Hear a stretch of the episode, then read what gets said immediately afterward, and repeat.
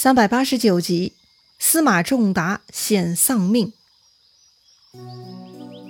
上一回咱们说到，司马懿坚守不出，于是诸葛亮不得不费心策划了一场大戏，派出各路人马，个个都是戏精，好不容易啊，就快要将司马懿给骗出来了。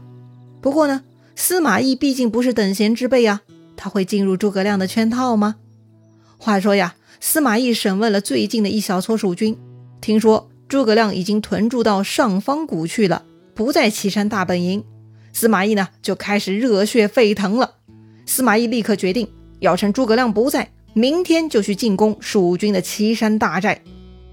司马懿吩咐众将，来日合力进攻蜀军营寨。各路蜀军看到岐山大寨被袭击，必然会聚拢过来营救岐山寨。如此呢，上方谷的粮仓就会防守空虚，那就是个进攻的好机会。司马懿打算呢，亲自去上方谷烧掉诸葛亮的粮草，哈哈！为此呢，司马懿颇为得意。到了第二天，魏军呢就陆续出门了。为啥是陆续出门呢？因为呢，魏将众多，他们憋在营里听魏延叫骂，都忍不住要出门放风了。所以呢，各路人马、不同的将领就约着一群一群的出门了。当时诸葛亮在山上，对此情况是尽收眼底。诸葛亮很满意，果然魏军上钩了。于是啊，诸葛亮立刻传令，这些魏军呢，必然是去攻我岐山大寨的。一旦司马懿出动，你们就可以去进攻魏军寨子，夺下渭南。不容易啊，足足演戏忙活了半个月了，总算等来了引蛇出洞的这一天了。话说魏军来进攻蜀军岐山大寨，果然正如司马懿所料，四面八方的蜀军呢，都跑过来救应。司马懿也高兴了哈，看来自己猜对了。于是呢，他立刻带上两个儿子以及中军的护卫人马，就杀奔上方谷来了。哈哈，看到司马懿来了，魏延很高兴啊，他已经在此等候已久了。魏延当时随身呢只有五百人，是个很小的部队，他就等在路边，远远看到司马懿，魏延呢就冲上去大喊：“司马懿休走！”一边说呢。一边就大刀砍向了司马懿。司马懿出门也很谨慎的。突然魏延冲过来跟自己对战，司马懿呢并不怯场，他也挺枪接战，居然呢还跟魏延对打起来了。哦呦，这个司马懿还真是能文能武呢。不过呢，魏延不是真打，魏延有其他任务啊，所以呢，他跟司马懿打了不到三个回合，魏延拨马就跑了。司马懿没想到跟魏延交手。居然自己还占了上风，哎，在这种获胜的喜悦的心情之中呢，司马懿就开始追击魏延了。魏延往哪里跑呢？哎，之前他跟诸葛亮有约定的嘛。魏延跑的方向呢，有七星旗召唤的。司马懿看魏延身边没有其他将领，只有几百个小兵。司马懿觉得这是个拿下魏延的好机会，于是呢，司马懿对魏延是紧追不舍。当时司马懿的两个儿子。司马师在左边，司马昭在右边，司马懿在中间。他们父子三人十分起劲，准备三打一消灭魏延。魏延呢，跑得飞快，不一会儿，这个魏延将司马懿父子就带到了上方谷的谷口。然后魏延跟他手下那些兵呢，就一头钻入了上方谷，跑了。司马懿追到上方谷的谷口，他呢停下来了，毕竟还是谨慎之人嘛。司马懿先派人进入谷中查探。看看是否有伏兵。不过呢，探哨很快回报说呀，里头没有人，没有伏兵。只不过呢，山上有很多草棚子啊，比较奇特。草棚，想必这就是蜀军的屯粮场所了。司马懿很兴奋，这就带上全部人马钻入了上方谷。可是啊，待司马懿走进山谷，近距离看到这些草棚的时候，司马懿就觉得不太对头了。哪里不对了呀？哎，因为啊，这些草棚子上面呢都是干柴，为啥要在粮草上放干柴呢？哎，这说不通啊！而且呀，刚才的魏延已经跑得无影无踪了。司马懿的第六感告诉他，似乎情况有些不对头。司马懿跟儿子们说呀：“万一有追兵截断谷口，我们该怎么办呢？”是啊，一想到这里，父子三个就开始害怕了。可是呢，还没等他们继续害怕下去，恐怖的场面就出现了。突然间，整个山谷是喊声震天，似乎啊，山谷中埋伏着无数蜀军。更恐怖的是，根本见不到这些人的影子，只看见山头上丢下大量火把。这些火把呢，瞬间点燃了柴草，就封住了山谷口。此刻，司马懿他们想跑都跑不掉了。不仅如此，山上还射下来无数火箭啊！这个火箭嘛，就是箭头上带着火把的那种。火箭射到草棚上，点燃草棚；射到地上，引爆地雷。到处都是火烧、炸雷，瞬间是大火熊熊，火势冲天。魏军啊，都被炸得蒙圈了。按照咱们读书的经验，不出意外，司马懿他们呐，就要跟当年的藤甲兵一样了，要被烧成焦炭了呀！哎呀，我的天哪！当年诸葛亮在长蛇谷烧死了三万藤甲军，这回要灭掉司马懿，果然呐，诸葛亮是火攻的高手啊！当时司马懿是吓坏了，他吓得手足无措。司马懿下马抱住两个儿子，是一起大哭啊！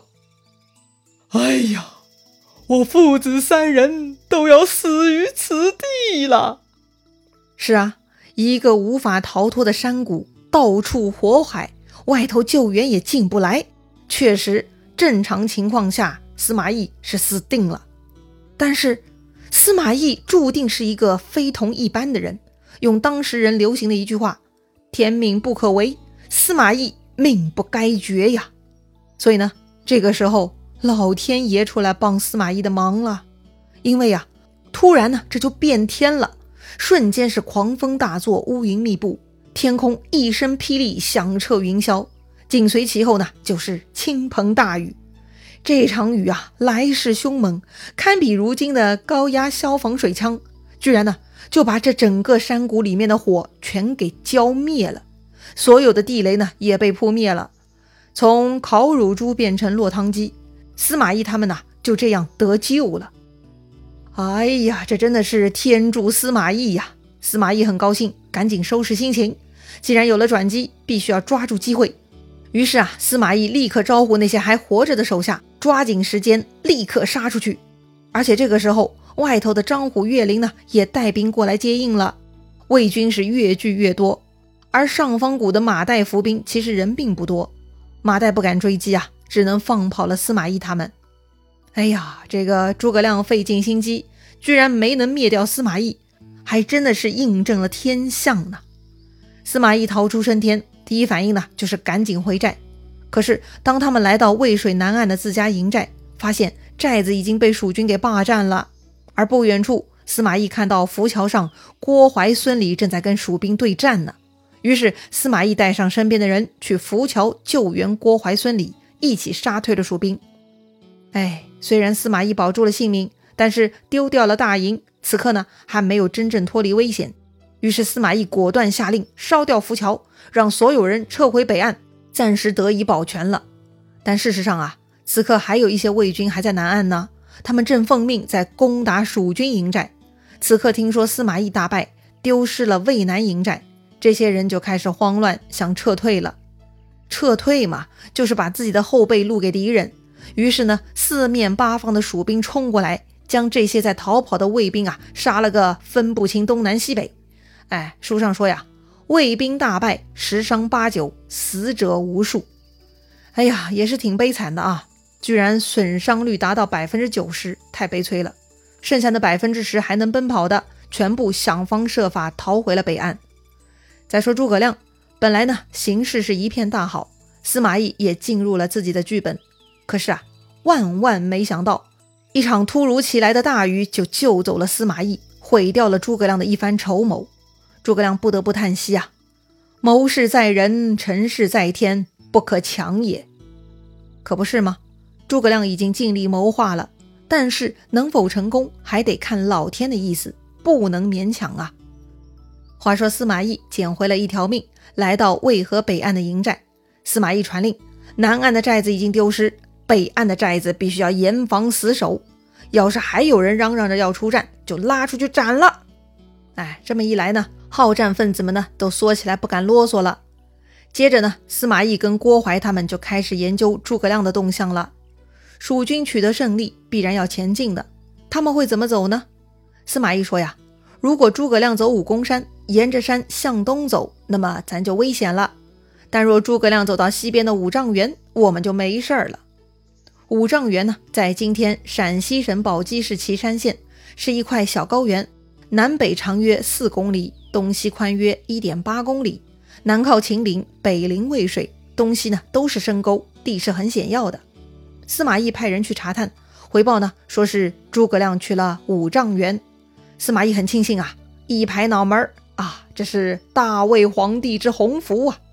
司马懿下令啊，从此坚守不出，时间一长。蜀军自己就会出问题的。话说当时诸葛亮来到了五丈原，每日派人去挑战魏军，但魏军呢就是坚守不出，搞得诸葛亮的头又大了。要说诸葛亮真的是不容易哈，前面费了老大的劲儿骗出了司马懿，可惜啊没能了结了司马懿。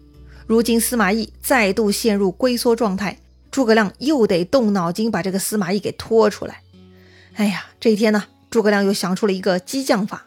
他呢，派人给司马懿送去了一个大礼盒。听说诸葛亮送东西来了，魏军那边呢，没人敢私自处理，于是就把蜀军的使者带去见了司马懿。司马懿看到一个大盒子啊，也不知道里头是什么，就当众打开了盒子。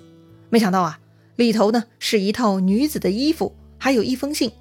司马懿非常疑惑，先拆信来看，啊，是诸葛亮亲笔所写，是一封战书。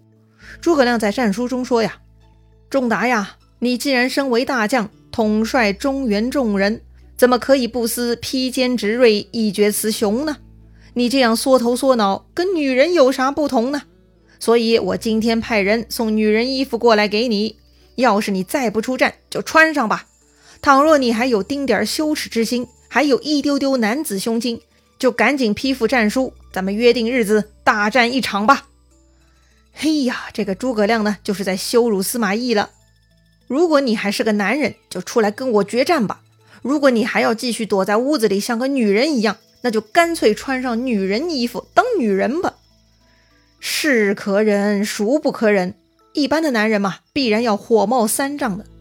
但司马懿不是一般人呐，在大丈夫颜面和战局较量的权衡中，司马懿选择了哪一个呢？精彩故事啊！下一回咱们接着聊。